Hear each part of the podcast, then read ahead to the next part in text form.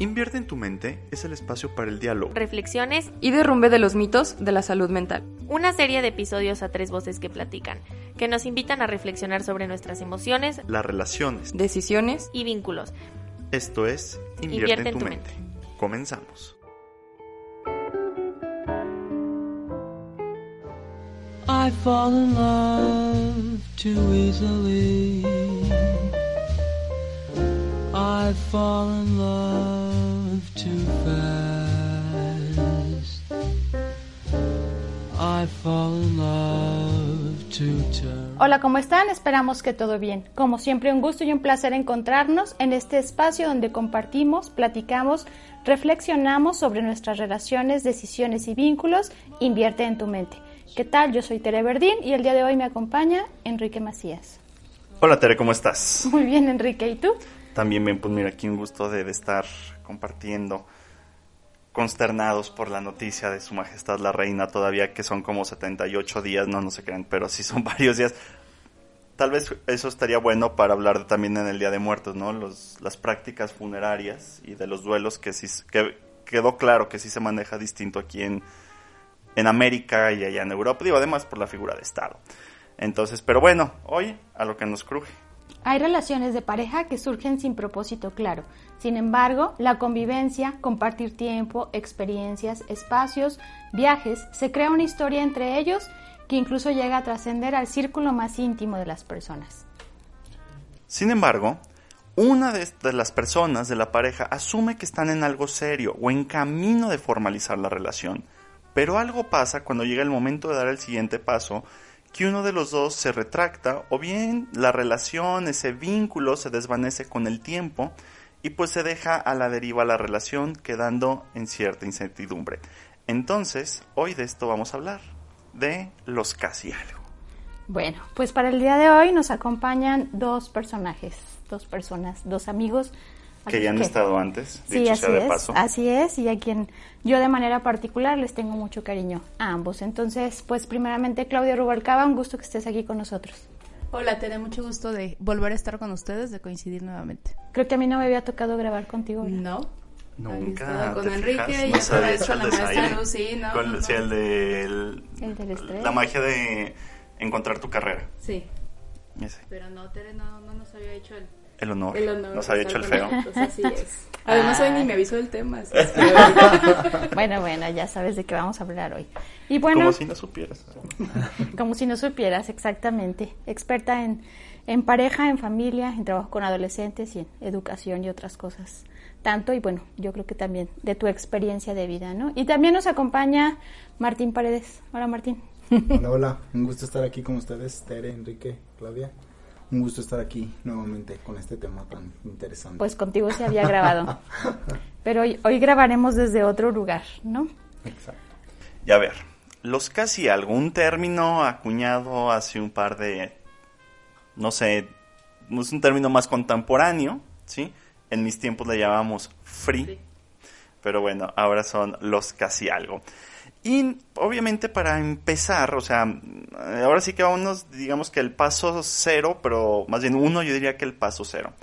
Aunque pareciera muy claro, porque la relación de pareja pues siempre es tema, siempre ha estado presente en la literatura, en el cine, en el teatro, desde Aristóteles, pasando por todos sus matices, pareciera que está como muy claro que es una pareja, para qué buscamos una pareja, y mucho se ha hablado al respecto. Sin embargo, Hoy en día alcanzamos a ver que esos elementos de la pareja pues están un tanto desdibujados o no se alcanzan a entender o no sé qué se está jugando ahí, por eso ahora sí que es la chamba de ustedes y por eso están aquí en la mesa. Pero partiendo de eso, ¿qué elementos se necesitan para tener o para integrar, para tener, para formar una pareja. Yo sé, no, no, no me invoquen el depende. Porque, o sea, yo sé que es un mundo de posibilidades, pero alguna generalidad debe de haber. O sea, si no, no, hubiéramos subsistido dos mil años. Digo, desde que el Señor Jesucristo este, nació, ¿verdad? Entonces, ¿qué elementos así que ustedes pudieran, que son expertos, que han estudiado el tema de esta, o sea, ahora sí que, o sea, teóricamente, en, sus formaciones profesionales, ¿qué se necesita para integrar una pareja? Martín. ok, pues, híjole, es muy complicado, ¿no? Yo, yo no pensaría en la pareja, pensaría en las parejas, ah, ¿no? Porque justo en tu introducción, Enrique, hablabas sobre como si esto fuera algo nuevo. Yo no creo que sea algo nuevo. Creo que ahora se le da nombre, ¿no? Y se le tipifica de cierta manera. Pero no creo que sea nuevo, ¿no? Siempre ha existido. Este. Y decías tú que en tus tiempos se le conocía como frizz, ¿no? Y yo diría no, porque los, los frizz no son casi algo, porque los frizz sí son algo. ¿Sí? Está ahí. Yo creo que el casi algo responde a la indefinición de la relación. ¿Sí? Y, creo que esa es la clave para entender pareja versus casi algo, ¿no? O sea, la pareja está definida en ciertas condiciones. Una pareja es una pareja libre. Una pareja que de alguna manera este existe pues aún en las condiciones de sin compromiso afectivo y nada más nos vemos porque deseamos tener relaciones sexuales o un vínculo eh, divertido o nos tomamos unas copas un fin de semana, qué sé yo, ¿no? No hay compromiso íntimo, no va a la cena de los papás, no va al cumpleaños del sobrino, no, no aparece en la foto familiar, pero existe una vinculación asexual o afectiva en cualquiera de los distintos niveles que pueda estarse ejerciendo. Entonces, hablaríamos de eso, ¿no? ¿Qué son las parejas y qué variaciones tiene este tipo de cosas? Partiendo de esta premisa, ¿qué se necesita para una pareja? Pues la pareja implica intimidad, implica compromiso, e implica deseo, ¿no? A ver, intimidad, compromiso, deseo. ¿no? Entonces, eh, estos tres elementos son muy importantes porque justamente son los que distinguen a los casi algo o a los fris, ¿no? Los fris pueden tener deseo, incluso pueden tener intimidad, pero no hay compromiso, por ejemplo, ¿sí? Entonces, esa sería como la distinción que yo haría. Y dentro de este comentario de las parejas, yo pensaría que también es, no hay solo una forma de hacer pareja. ¿Sale? Entonces hay muchas, muchas formas y no me refiero que también lo incluye como a estas nuevas ideas que se nos proponen en los medios de comunicación de las, las triejas, el poliamor, el pansexualismo, como de todas estas cosas múltiples que se hablan actualmente, que yo creo que no es más que más de lo mismo, obviamente con sus peculiaridades, pero pues ¿quién podría hablar de que tiene una pareja ideal, ¿no? Como de ya tengo el checklist de pareja, ya fui con mi papá, este lo presenté al primo. No, no se puede, ¿no? No, y quien lo diga, pues está mintiendo. Les traigo noticia. Tú, Claudia, tú, ¿qué, qué, ¿cómo ves así ahorita en general este aspecto como de los casi algo? Además, tú trabajas con adolescentes, o sea, ¿cómo tú lo, lo has vivido? Ok, bueno, creo que Martín lo dijo muy bien. Son tres los elementos, ¿verdad? De intimidad, compromiso y deseo. Sin embargo, no en todas las parejas, y así como dice Martín, las parejas son diferentes. El grado de cada uno de estos elementos o de estos componentes, incluso en una misma pareja a lo largo del tiempo, varía. O sea, casi todos podemos estar de acuerdo en que el inicio de una pareja, por lo general, hay un deseo fuerte independientemente de si la pareja es una pareja que tiene ya en miras un compromiso futuro, o si la pareja es un free, o si la pareja es un casi algo. Creo que las parejas inician por el deseo fuerte. Y después se puede ir generando la intimidad y el compromiso. Lo que yo veo ahorita con los adolescentes, yéndome directamente a tu pregunta, es que precisamente esa parte del deseo está sobrevalorado. ¿Cómo es eso? ¿Cómo es eso? Si tú ves los medios de comunicación, ¿qué es lo que te venden como el elemento principal de cualquier pareja? Es el deseo. No es la intimidad y no es el compromiso. Lo que te venden es el deseo. Y el deseo es imposible que se mantenga estable en el mismo nivel a lo largo del tiempo. ¿Cómo podemos entender el deseo? El deseo es esa... Eso es el deseo. Ahí está. Eso, si usted lo ha sentido, eso es el deseo. Me lo entendiste, Enrique. 100%, 100%. Vas a tener que hacer esto un podcast grabado. Entonces, es imposible que el deseo se mantenga estable en el mismo nivel a lo, a lo, largo del tiempo. Para que la pareja se mantenga estable necesitas derivar en compromiso y en intimidad. Si no brincas a esos dos componentes, la pareja va a desaparecer porque el deseo va a bajar. Entonces, si tú le vendes a el deseo está enamoramiento, este, estas ganas de estar con el otro todo el tiempo. Que te desvives, o sea, que sin él te mueres. Y que además te hace no ver el montón de defectos, de no ver las cosas malas. El, el deseo es ciego. El deseo te vuelve ciego. Te vuelve ciego. sí. Entonces, cuando el deseo baja y empiezas a ver, si no brincas a la intimidad y si no brincas al compromiso, la pareja se acabó. ¿Qué pasa con los casi algo? Y tú lo dijiste al principio.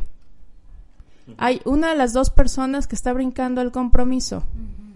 No a la intimidad, al compromiso, porque si fuera la intimidad, entonces implicaría de los dos. Uno de los dos está brincando al compromiso y el otro no. Entonces hay un desbalance en la pareja que ¿quién mantiene a la pareja a lo largo del tiempo? El que está brincando el compromiso. De, de, hecho, ahorita, como para ir aclarando, ¿cómo definiríamos justamente el compromiso? O sea, ¿cómo saber? Si, porque creo alcanzo a escuchar que esa sería como una clave con los casi algo, ¿no? O sea, es donde hay compromiso, hay otro nivel, otra forma de. Eh, pensaba como la intimidad, pues implica, o la amistad, de cierta manera hay cierto nivel de intimidad y hay cierto nivel de compromiso, ¿no? Entonces, ¿cómo, cómo sabemos que una pareja hay, hay compromiso? Híjole, qué interesante, Tereso, que propones, ¿no? Hay una canción de Jimena Sariñana que últimamente me gusta mucho y una frase, una estrofa dice una frase que es ¿cómo, ser, cómo seguir queriendo lo que se tiene? Eso, eso es el compromiso. ¿No? El deseo, como Claudia lo mencionaba, pues es esta parte efervescente, es esa parte hormonal, ni siquiera es una parte psicológica, es una parte animalesca que nos conecta con otros, ¿no? Los que hablan de este proceso de enamoramiento identifican que se puede distinguir a distancia, o podemos estar en un salón y las hormonas se cruzan y las personas se identifican, es muy animalesco el asunto. El compromiso no, el compromiso responde a la capacidad que tengo para sostener un vínculo con el otro. Y cuando digo sostener implica una posición activa y de voluntad. Esta es la parte más importante, ¿no? Porque el enamoramiento no, uno no elige de quién enamorarse. Tú ves pasar al chico o a la chica que te gusta y lo miras. Sí, hay algo, o sea, hay algo. Ahí. ¿Qué no te lo gustó? Conoces, no sé. No conoces su voz, no sabes su historia, ¿no? Claro. ¿No? Pero, su olor, sí. Claro, claro, porque está ahí. Es muy animalesco. El compromiso no, el compromiso deviene del conocimiento y de la relación con el otro. Eso es muy importante. Las personas se pueden, yo cuando me dicen, ¿tú crees en el amor a primera vista? Le digo, no, yo creo en el enamoramiento a primera vista. El amor no, porque el amor implica compromiso. Este compromiso habla de una disposición de voluntad para estar con el otro en la cercanía, en la intimidad, en el cuidado, y en cualquier otra cosa que represente la relación con el otro. Incluso el compromiso, la premisa, justamente apelando a lo que en hace un momento comentaba Claudia, eh, decía que el enamoramiento nos hace no ver los defectos de la otra persona. El compromiso los mira y los asume parte de la relación. Esa es la clave, ¿no? Ya miro tus defectos, veo que tienes esa mala costumbre de ser humano y tener incongruencias, este, defectos, desaveniencias, disgustos, ¿no? Ya me di cuenta que ronca en la noche, Enrique, y... Que deja la pasta. abierta, ¿no? Que a veces se hace un comentario bien imprudente cuando estamos en la comida familiar, pero lo asumo parte de la relación. Y entonces hago que el amor se haga eh, se ponga por encima, pues el amor lo pongo por encima y entonces digo, sí es verdad, eres humano, hay cosas que no me agradan y, seguramente implicará también que, que, yo tengo cosas que no te agradan a ti, más nos sostenemos ahí en la voluntad, en la relación con el otro. Ahorita que hablaban del compromiso, pensaba justamente como en este punto de ese acto de voluntad, de ese acto de deseo de estar con el otro, construir, trascender y demás. Pero también si ustedes ven en redes, ¿no? O en la consulta o entre amigos o de repente, el discurso actual es, ay no, si no te gusta, déjalo. Ay no, mira, cásate y luego te divorcias, ¿no? Como si ahora la apuesta no fuera a comprometerse a conocer a ese otro y que el otro también va a tolerar mis defectos. O sea, no es solo yo voy a tolerar los del otro, ¿no? ¿Qué está pasando o cuál es el mensaje social o cómo esto va afectando la, la interpretación de lo que es estar en pareja?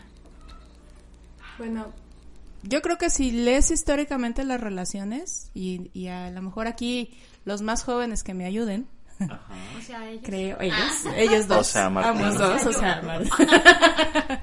tú y yo, claro. Creo, creo que con el paso del tiempo se va reaccionando a la generación anterior en cuanto a lo que se vivió. Entonces, Nuestra generación entera, a lo mejor nuestros papás, era el compromiso sobre todo. Y era muy difícil oír hablar de divorcio. En ciertas esferas sobre todo, pero era muy difícil y era, no era aceptado el divorcio. Y el compromiso te llevaba en la pareja a tolerar todo. Entonces, ¿cómo reacciona nuestra generación a eso? Pues va a, tolerar más el divorcio, a aceptar más el divorcio y a decir, oye, no, el compromiso no acepta todo. Sin embargo, sigue aceptando muchas cosas. Nuestra generación todavía está en ese, en ese brinco social, en el que de repente el divorcio no es tan bien visto y en el que a lo mejor ya ahorita, pero hace unos años, cuando nosotros nos casamos, no. O cuando yo me casé, no. Y la generación que sigue reacciona a eso. Solo les llevamos 15 años, claro. Solo les llevamos 15 años a ellos. Pero tú hablaste de mis adolescentes de la prepa. sí, o sea, las generaciones van reaccionando a lo que vivieron con sus padres. Y en esta en este momento el compromiso está muy devaluado, muy devaluado por lo que están viendo ellos en la generación de sus papás. Yo, o sea, yo al menos también lo que he escuchado y una vez con creo que va a anotar al tema va a abonar una charla este que teníamos una amiga y yo que sí, que si la pareja, que si no, que si tú las traes, entonces me decía, güey, es que ¿por qué casteamos? O sea, ¿por qué salimos con las personas seis meses, nueve meses, para ver si? Es como, güey, o sea, ya le estás compartiendo nueve meses de tu vida. O sea, mañana, tarde y noche. Dude, sean algo. Si no funciona, pues tan amigos como nunca. O sea, pero ya no, o sea, como que el casi algo. Pues sí, es lo que dijo, tan amigos como nunca. ¿Sí? O sea, porque dice, porque en este como sí lo casteo, pero no, o sea, como que el casi algo fuera como la tablita de salvación a no comprometerse, pero donde a final de cuentas me decía ella, güey, resultas jodida. Porque el otro se sigue yendo, tú ya involucraste sentimientos, ya fue a la cena de Navidad, ya fue, entonces es como, esta tablita imaginaria de no somos nada, entonces no me va a afectar, pero a final de cuentas, o sea, bye. Y aquí creo que esto que dices, Enrique, es muy valioso, porque entonces aquí es donde nos conecta con el casi algo en el sentido de, ¿se logra el deseo? Sí, totalmente. Incluso se llega a pasar a la intimidad. Pasaron nueve meses. O sea, en nueve meses no te la vas a pasar hablando los nueve meses del clima, ¿no? Tienes que hablarle de ti, de tu familia, de bla, bla, bla, ¿no? Pero el compromiso no se logra. Y yo diría, las nuevas relaciones apuntan a esto, a la falta de compromiso. Y no me refiero como a, la pareja tradicional de, es que no hay compromiso porque no se casa. No, ese no es el punto. No hay compromiso. No. Permíteme interrumpirte, Martín. Lamentamos eh, los ladridos, pero por cuestión de agenda tuvimos que grabar fuera del instituto porque si no, no íbamos a poder este, hacer el calendario de producción. Entonces, auditorio en verdad, una pena, o sea, una disculpa, pero si no... Entonces, ahora sí, Martín, por favor, arráncate. Y entonces les decía yo que en un principio que justo esto es lo que nos conecta a por qué los casi algo, ¿no? Las relaciones actuales se caracterizan por una falta de compromiso. Y cuando digo falta de compromiso no es en el sentido moral de antes la gente se casaba como Dios mandaba y ahora no lo hacen y están en pecado. No es en ese sentido. La gente no se compromete a vincularse en cualquiera que sea la posición frente al otro. Somos esposos, somos esposos, somos amantes, somos amantes, somos novios, somos novios, somos quedantes, somos quedantes, ¿no? Estamos viendo qué pasa así lo que dices tú, no puedes ver qué pasa en nueve meses, o sea, en nueve meses ya te dio el tiempo para decir, mm, no, no me gustas pa' pareja, ¿no? O no dices, sí, la verdad es que quiero algo más contigo y quisiera ver qué se puede dar, ¿no? Una relación de noviazgo, una relación de matrimonio, cualquier nivel que pueda implicar. La gente no se compromete. Yo creo que mucho tiene que ver lo que Claudia comentaba y ahorita que decía eso era algo que yo vislumbraba y por eso me le quedé viendo porque ah, ya entendí, era algo que yo alcanzaba a mirar, pero como que no lo podía tipificar, ¿no? ¿Por qué los chicos no vislumbran el compromiso, no? Porque son hijos donde ya el divorcio es una opción. Más yo considero que eh, lo, lo, la distinción que tienen estos chicos es que aparte de esto, están influenciados por los medios de comunicación que es algo que los todavía los de esta generación, o sea, tú y yo, Enrique, no nacimos con el internet. O sea, secundaria, tercero apenas andábamos teniendo celular y que no era smart. Claro. ¿No? Entonces, en ese momento nosotros todavía no somos de esta era, ¿no? Y, no estamos tan mayores, pues, ¿no? Sin embargo, entonces, ¿qué pasa en las redes sociales? Las redes sociales te muestran la gente bonita, perfecta, sensible, este, deseable, cool, ¿no? Y entonces todo es inmediato, todo es libre, claro, claro, y, felices y, ajá, y exitoso, ¿no? Y entonces cuando ves a unos novios que llevan siete años, ¿por qué tanto? ¿Qué les pasa? Como si fuera pecado, ¿no? Y si su forma de vincularse, este, su forma de vincularse es así, sosteniendo una relación de pareja en el tiempo y en el espacio, pues no está. Entonces, ¿qué pasa entonces con casi algo? Pues pasa esto, ¿no? Ante la posibilidad de un no sostener la relación por las imágenes que tienen de sus padres, también el bombardeo de información, ¿no? De éxito, de libertad, de, de este tipo, y por último, pues como la falta de compromiso de sostenerse frente al otro, ¿no? Hace rato decían que unos estaban al nivel de, de compromiso y que otros se quedaban en el, en el nivel de deseo o de intimidad. Y yo diría, Sí, pues, pero es que esto es el compromiso. Eh, yo no puedo generar un compromiso unidireccionalmente, ¿no? El compromiso es de ida y vuelta. El deseo sí, porque el deseo es como la chica que te gusta y que te dice, no, gracias, a mí me gusta Pedrito, ¿no? Ahí está el deseo. El deseo sí es unilateral, ¿no? Sí. pero el casi algo luego se sostiene en el tiempo por eso, porque una de las dos personas quiere el compromiso. Y entonces ahí está y a lo mejor para esa persona es muy claro, para la otra persona es muy claro que no quiere el compromiso. Pero es muy a gusto mantenerse en la relación. No me ven las comillas, ¿verdad? No me ven las comillas. Pero es una tablita de salvación. sí. Y entonces por eso se mantienen en el tiempo como casi algo. Porque si las dos se dieran cuenta, los, si los dos se dieran cuenta que están en niveles diferentes de lo que quieren de la pareja, no se mantenía en el tiempo casi algo. Sobre todo en este supuesto que dijeron ustedes al principio, ¿no? De uno cree que ya va por algo más serio y el otro pues nomás no y cuando... Entonces, si, si se dan cuenta los dos que están en este nivel tan diferente, pues se rompe. Pero el problema es que para el que no está queriendo el compromiso puede ser muy cómodo mantenerse ahí. Y también para quien lo quiere algo pasa, ¿no? También sí. para quien lo quiere y está con alguien que no, también algo está pasando para no zafarse, irse. para quedarse. Sí, sí, claro. Para quedarse ahí eh, a lo largo del tiempo, aunque sabe que no va a conseguir realmente lo que está buscando de la pareja. Que bueno, no es pareja. Ahí, yo, yo, yo, yo, ahorita... Empieza otra vez.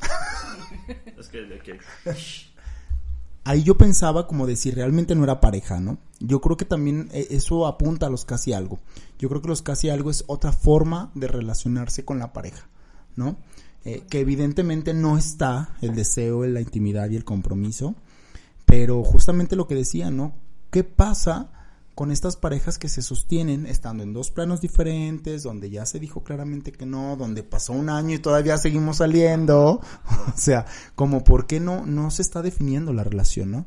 Y creo que eso responde a los casi algo, ¿no? Esta falta de compromiso, este bombardeo de información y esta no posibilidad de llevar la relación a otro plano, este implica que los otros se sostengan de esa manera y entonces vemos personas que se van vinculando con otras personas de esta manera, a través nada más de los casi algo, ¿no? Y obviamente el impacto eh, que esto tiene, porque el acuerdo de este casi algo, pues no es un acuerdo explícito, no es un acuerdo de ahí vamos, porque entonces serían fris. Es decir, las personas que permanecen en el tiempo y en el espacio, donde hay deseo y hay intimidad, pero no hay compromiso, se connotan como fris. O sea, son parejas libres, donde podemos estar juntos un fin de semana, tener relaciones sexuales, tomar una copa, compartir algún espacio, pero no eres parte de la familia. Irnos de fin de semana, pero no hay espacio. Entonces yo creo que aquí la, la tangente que atraviesa en este proceso es la capacidad de comunicación y de tomar acuerdos. Porque decíamos, ¿por qué esta persona se sostiene con aquel que no logra vincularse? Y yo diría, ¿y por qué el otro que no se logra vincular no dice, yo quiero hasta aquí? ¿no? Yo quiero hasta aquí y bueno, es como es como cuando juegas a las canicas, ¿no? Yo traigo mis canicas, tú traes las tuyas. ¿Jugamos? ¿No? Pues sí jugamos hasta que se acaben las canicas o, tú las mías y yo las tuyas, ¿no? O sea, hacemos este proceso. Y entonces ahí es donde yo creo que deviene la experiencia de sufrimiento y que eh, eventualmente esta posibilidad de esperanza de que esa relación se transforme o transite a una relación estable, es lo que sostiene esa vinculación en ese momento. Pero que la experiencia, digo, obviamente cada caso es diferente y cada quien podrá contar de cómo le fue en la, en la feria, ¿no? Pero la experiencia de los que nos dedicamos a esto es que estas relaciones no transitan. O sea, lo que no pasó de una manera como orgánica, hay una premisa en la terapia de pareja que es el amor funciona cuando funciona. o sea, no podemos decir si haces esto va a pasar, ¿no? No, o sea, es algo como que va pasando y entonces pues sí se da la relación. Si no, pueden pasar otras cosas, buenas, malas, pero no, no eso. Sí, ¿no? Y si te quedas como en esta, una vez mi analista, hablando de los casi algo, pues me decía eso, o sea, ahorita cuando decías como, y tú esperando a que el otro te elija dentro de la feria de las vanidades. O sea, entre el filtro, entre el filtro, o sea, y tú poniéndote tus mejores vestuarios, mostrándote imperfecto, más bien, mostrándote perfecto, ocultando imperfecciones, pero pues esperando a que el otro te elija en esa feria de vanidades. Y que no se logra, ¿estás de acuerdo? Y, ay, vida, eh, ¿cómo nos fue? seguimos en terapia, Martín. Seguimos en terapia, seguimos en terapia. Ahorita que pensábamos, o los escuchaba hablar de que alguien puede o no con el compromiso, o quiere, el otro que calla, ¿no? El que espera, todas estas emociones que se van jugando.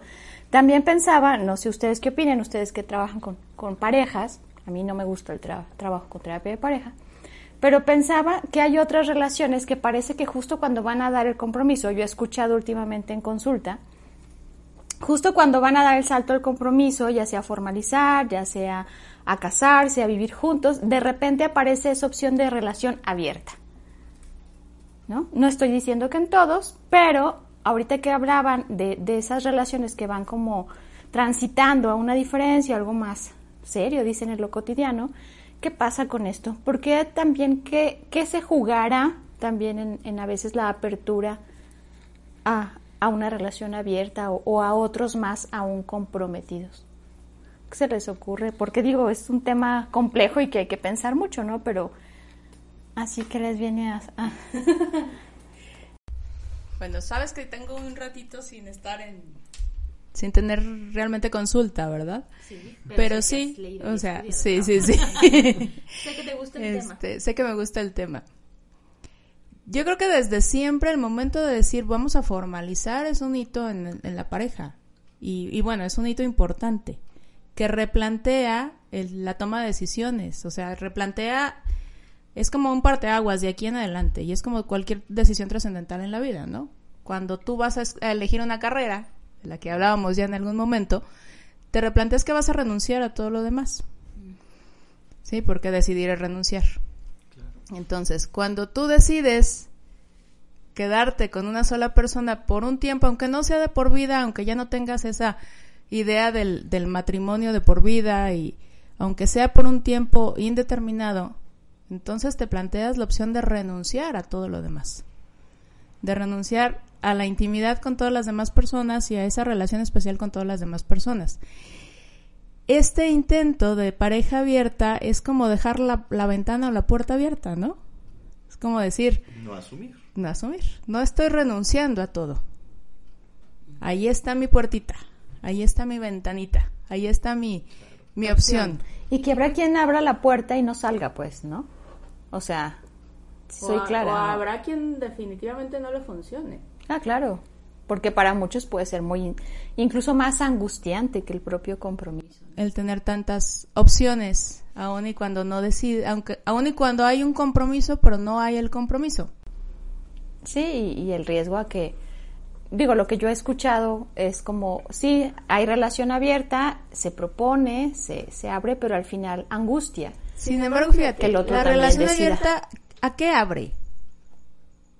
O sea, realmente yo no he, yo no he escuchado, no sé tú Martín, pero yo no, yo no he escuchado en la vida real, que no sea en una serie o que no sea en un programa de televisión, una relación abierta que realmente se abra a que se involucre una tercera o una cuarta persona en la pareja en cuestiones de intimidad. Sí, o sea, las relaciones abiertas cuando se abren normalmente es, es aspecto sexual pero no es una relación abierta como la plantean en las series de televisión, así como decías, este, de incluir a un tercero, a un cuarto, en la realidad al menos yo no conozco realmente una persona que incluya a una tercera persona en la pareja a la que ya se le abra cuestiones de intimidad. Entonces, porque eso implica otro nivel. Es otra situación. Sí, incluso pensaba como que ya después hablaremos, ¿no? En las infidelidades, ¿no? O sea, no se abre, no se habla, pero de todos modos está el tercero y con algo. Sin embargo, el tercero no está en relación con las dos personas de la pareja. En esa situación está en relación solo con uno. Y es una de las personas la que se está compartiendo con dos. Pero no es la pareja y en secreto. Sí, claro. No es una persona que se involucra realmente en la pareja con los tres componentes. Que es luego lo que nos plantean. Martín. ya, ya se le ocurrió algo, ya ven. y que ahorita que decían esto, yo pensaba, de verdad, seremos de, de convertirnos, de, de posicionarnos en un triángulo equilátero. Porque una infidelidad, un free, una relación abierta, apunta siempre a un tercero. Pero ese tercero no está en posición equidistante de los otros dos elementos. Entonces, como no podemos apelar a un triángulo equilátero, va a estar más íntimo a uno, va a estar más deseoso a uno, va a estar más pegado a uno. Y entonces ahí es donde entonces deviene los procesos de, pues, de desajuste en la pareja y cómo lo están construyendo. Yo creo que es mucho más fácil que una pareja que desde que inicia se, se posiciona en esta forma free y libre, a que una pareja en intimidad y en compromiso pueda abrir las puertas. No dudo que haya quien lo haga, pero es muy complicado, porque algo de lo que no se habla cuando se entiende el tema de pareja es todo, el, todo lo que está abajo del iceberg. ¿Qué quiere decir esto? Aquí estamos hablando de los casi algo. Hoy estamos hablando de los casi algo. Y los casi algo implica por sí mismos la capacidad de definir qué somos, ¿no? Somos quedantes, somos novios, somos amigos, nos estamos gustando, podemos transitar una relación, ¿no? Pero en la pareja, por más que se logre hablar, ya lo decía Vaslavic, es imposible toda la comunicación. Todo, todo lo que hagamos comunica, incluso lo que dejemos de hacer, pero no se logra una comunicación clara siempre con el otro. Y entonces cuando yo estoy vinculándome con otro, ya sea a nivel de free, de deseo, de pareja, de intimidad, hay cosas que no se dicen. Y eso tiene que ver con las heridas infantiles de desarrollo que nosotros tenemos. ¿Qué es esto de las heridas, no? Esta forma que nos vinculamos con nuestros padres, que quedó inscrita en nuestras primeras hojas del libro de vida, y que estas hojas y que estas, estas líneas de vida se quedaron allí enmarcadas y que entonces a la hora que aparecen las parejas se reabren. ¿Qué es esto, Martín? Bueno, es mi pareja y de ¿qué es esto, Martín? Pues mi pareja como como ideal, ¿no? Como lo que busco, ¿no? Pues yo quiero una persona que sea súper atenta conmigo, ¿no? Ah, pues muy bien. Pero pues resulta que ese es el deseo, ¿no? Eso es lo que está explícitamente mostrado. Pero también está lo implícito. ¿Qué es eso de implícito? Pues resulta que a Martín le dijeron en su casa que las parejas tienen que ser muy independientes cada uno del otro. Y entonces se cruza lo que deseo con lo que me dijeron que iba a ser una pareja, ¿no? Y luego viene un tercer nivel, Enrique, que es, luego entonces es, uno, lo que quiero, otro, lo que me dijeron, y tres, mi relación con el otro en cómo me, cómo estoy frente al otro cuando estoy en posición, no sé cómo decirlo, a ver, te ayúdame, como baja, dependiente, ah, vulnerable. ajá, sí, como cuando necesito del otro, ¿cómo necesito? Necesito un otro arropador, necesito un otro cuidador, necesito un otro firme, necesito un otro directivo, no sabemos, ¿no?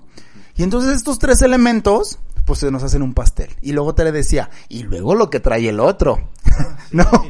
y cómo compaginamos esas dos partes, exactamente. Yo necesito que, yo necesito que el otro sea muy atento, y en la familia de mi pareja le dijeron que hay que respetar la individualidad de cada uno, es totalmente incompatible, ¿no? Y ahí pues es una sinergia que, que solamente los que la comparten pues son los que pueden hablar de eso. Sí, y, pensaba, este, escuchar. Ok, bueno, escuchándolos pensaba en algo, en algo importante. Yo no doy terapia de pareja, pero en, lo individual o, o, incluso en lo personal, pues siempre esto de qué se habla, qué se oculta y demás, ¿no? Y entonces pensaba que muchas personas o incluso la pareja creen que hablarlo es suficiente.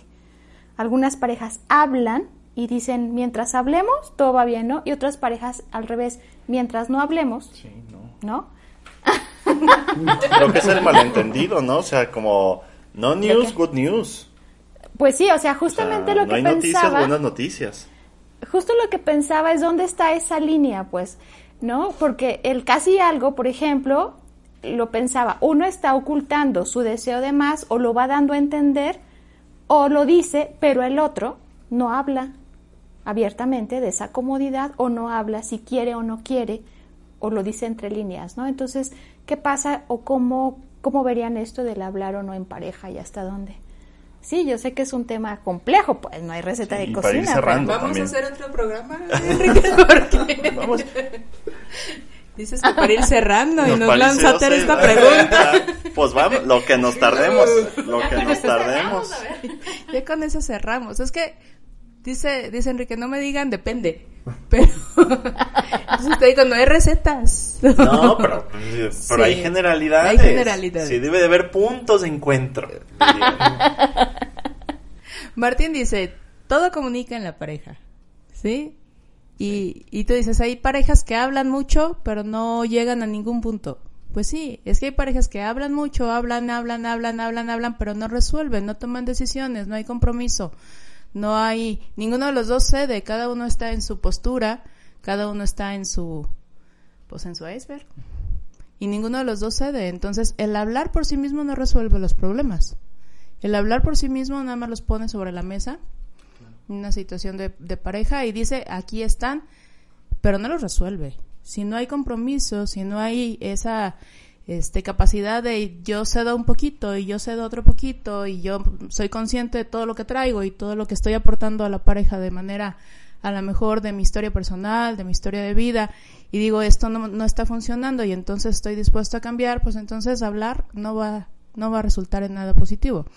Y al contrario, a lo mejor a la larga vas a decir, pues es que yo di todo, yo hablé todo, yo lo dije todo y no obtuve nada. Porque ninguno, si los dos están en esa postura, pues no van a obtener nada. Pero también el no comunicar, que es la, el otro extremo que tú estás hablando, pues tampoco lleva nada bueno. Porque, ¿qué me lleva a no comunicar? A que el otro tenga que suponer. Claro. No, y ahí todo se va al carajo. Sí, porque además de por sí se juega la subjetividad, ¿no? El otro dice que me ama, pero quién sabe qué fantasía me estoy haciendo. ¿Qué es el amor para el otro? Y que cómo aprendió el otro que era amar en pareja. Y cómo aprendió el otro que era demostrar amor en pareja. Y en la pareja es cuando estamos más vulnerables, como decía Martín. En la pareja es con quien mostramos, nos, nos mostramos con mayor vulnerabilidad. Entonces, si yo necesito ciertas cosas y nunca las digo, y espero que el otro suponga lo que yo requiero y lo que yo necesito, pues entonces... O las digo y espero que a fuerza lo, lo También.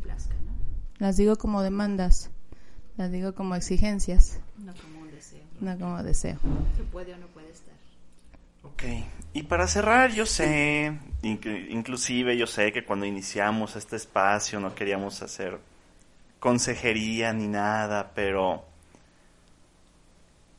¿Qué consejo, tip dan para estas personas que se sienten porque este tema salió justamente de sugerencias, o sea, no no no se nos no se nos ay, o sea, de justamente el tema de güey, o sea, es que me quedé en el casi algo, o sea, y, y, lo que nos sorprendió fue que fueron bastantes, o sea, más de lo que pensamos. Entonces, porque evidentemente, o sea, dentro de los puntos de encuentro, o sea, quien quiere el compromiso, pero la otra persona no dice, va, pues, pues se sienten pues un tanto humillados, desolados, o sea, como de, o sea, pues para dónde íbamos, ¿no? O sea, yo pensé que íbamos bien, no. ¿Cómo qué consejo le darían a estas personas que sí quieren, pero que a final de cuentas pues tampoco se animan, o sea, también, o sea, como que se dejan llevar, ¿no? En esta dinámica. Pero, ¿qué, qué consejo? Pues sí, pues el que se va, se va a ir. Pero los que se quieren quedar, ¿qué, qué darían? ¿Qué, algo, denles, denlos luz, denlos luz. Dice Enrique, dice Enrique, dice Enrique, el que se va a ir, se va, se va a ir. Yo te diría, la bronca es que no se van. No, pues ya. no se van, Enrique. La peculiaridad que sostiene a los casi algo es que no se van. Porque justamente cuando una pareja va encaminada y no funciona, no hay compatibilidad, uno no quiere, abren su camino, no se van. Entonces, ¿qué es lo que da? La voluntad. ¿Qué es eso de la voluntad? Pues esa capacidad que yo tengo para decidir si esto que estoy obteniendo en este momento, y fíjate el, el, cómo estoy conjugando el verbo, o sea, en este momento, ¿no? O sea, aquí, ¿qué está pasando?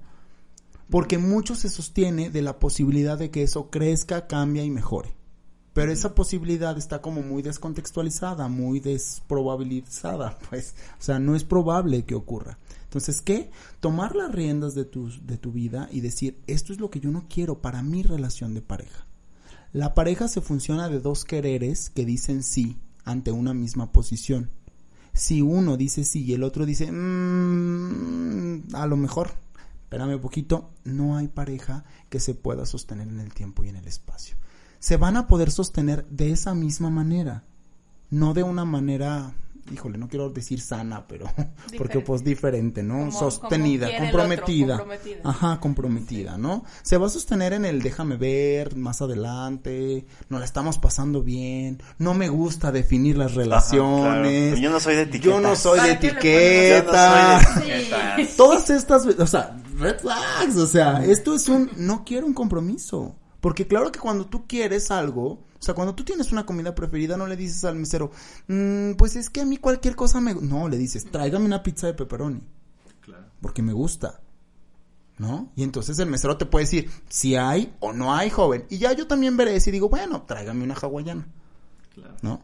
Pero entonces cuando yo soy claro, implícitamente defino al otro. Una forma de definir la relación, o sea, la queja de los que están en estas circunstancias es, el otro no define. Y yo les digo, tú tampoco defines. Porque entonces tú puedes decir, yo quiero esto, ¿vas? No. Muy bien, pues entonces, muchas gracias, buenas tardes. ¿eh? Sí, tan amigos como nunca, como dijo Enrique. Entonces, voluntad, comunicación y definición. Y muy importante, algo que pasa mucho en las personas que, que experimentan esto como de manera circular, es este la atribución de que hay algo malo en esas personas. ¿No? Es decir, es que entonces, ¿qué, me, qué tengo de malo? Ajá, ¿qué hice de mal? ¿no? ¿Qué hago mal siempre que, que caigo en este tipo de relaciones? Y ahí es como, no, el, no es ni que tú seas el malo ni que el otro sea el malo. Simplemente no se están encontrando en la forma de vinculación. Entonces busca donde sí haya. Pues si tú quieres esa pizza de pepperoni, pues ve a la pizzería de enfrente. a lo mejor ahí sí la tienen, ¿no? A lo mejor, Martín, la diferencia es el tiempo que le das a la relación. Porque no es que la persona a lo mejor caiga siempre en ese tipo de relaciones, sino que les da mucho tiempo. Y las demás personas no le dan tanto tiempo. O sea, a lo mejor otra persona ve que no hay definición y dice, ¿sabes qué? Yo sí quiero definición, ahí nos vemos en determinada cantidad de tiempo. Pero hay personas que dicen, bueno, le doy otro mesecito. Sí, a ver si el próximo mes se define. Entonces, es la cantidad de tiempo que le da a la indefinición y que tolera la indefinición. Y eso es a lo mejor lo que hace diferente a una persona que dura mucho tiempo en el casi algo y el resto de las personas, porque yo creo que todos estuvimos en algún casi algo en nuestra vida. No es algo como nuevo. Ajá, ajeno a nosotros pero no le das tanto tiempo. Claro, claro, muy bien.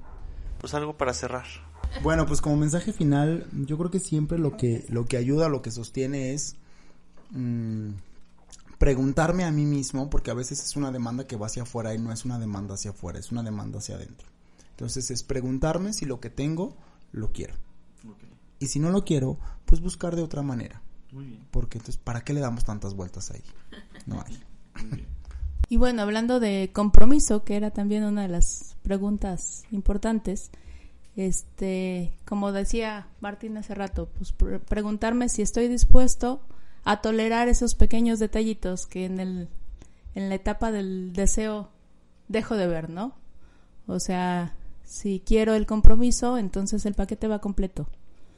Y el paquete completo a veces no es agradable, a veces este, pasamos tragos amargos, a veces no es bonito estar. sale muy caro. Sí. Pero si quiere el compromiso, el paquete es completo y con los ojos abiertos. Y abiertos. Gran frase. Muy bien. Pues muchísimas gracias, Tere. Pues me pareció muy interesante el tema, ¿no? Definitivamente creo y pensaba en la importancia de, para definir en una relación de pareja, pues también tengo que saber definirme en la vida, ¿no? Definitivamente no se podría, ¿no? Eh, así lo pensé. Y que vayan a terapia. Bueno, aparte. Instituto no a donde quiera, pero vayan. Bueno, a donde quiera no. Miren, como, decía, como dice la psicoterapeuta Vale Villa, si en terapia te dicen que el tóxico, también este nuevo término, que el tóxico siempre está afuera, chica, ahí, no, es. chica, ahí no es. Bueno, pues esto es todo en esta ocasión. Este, Martín, Claudia, muchísimas gracias. Como siempre, un placer escucharlos. Me quedé pensando, Claudia, ¿tú ya eres de casa? Llevo tres, llevo tres. Pero mira, no me había tocado estar con Martín. Qué gusto. De hecho, es el primero que hacemos a cuatro voces. Quedó padre, quedó padre. Bueno, pues muchísimas gracias a todos, este, nuestra audiencia. También, este, bueno, Tere, para despedirnos. Bueno, pues nos vemos para la próxima, que también seguiremos ligando con temas de pareja y sobre el amor y sobre muchas otras cosas. Bueno, esto fue Invierte en tu mente. Este episodio lo hacen también detrás de los micrófonos Liliana Castro, Marcos López y Ana Martínez con toda la coordinación de la información y el diseño que la verdad les están haciendo unas infografías de escándalo y súper bonitas y que sobre todo con mucha información para la difusión de la salud mental. Esto es todo, Tere. Hasta la próxima. Nos vemos. Adiós. Bye. Y bueno. Este, de una vez, les, no, ¿cuál nos vamos? Les anunciamos que el siguiente episodio es el de ¿Se sobrevive la infidelidad? Con nuestra invitada de cabecera, Claudia. Claudia, nos vemos. Esto fue Invierte en tu mente. Yo soy Enrique Macías. Hasta la próxima.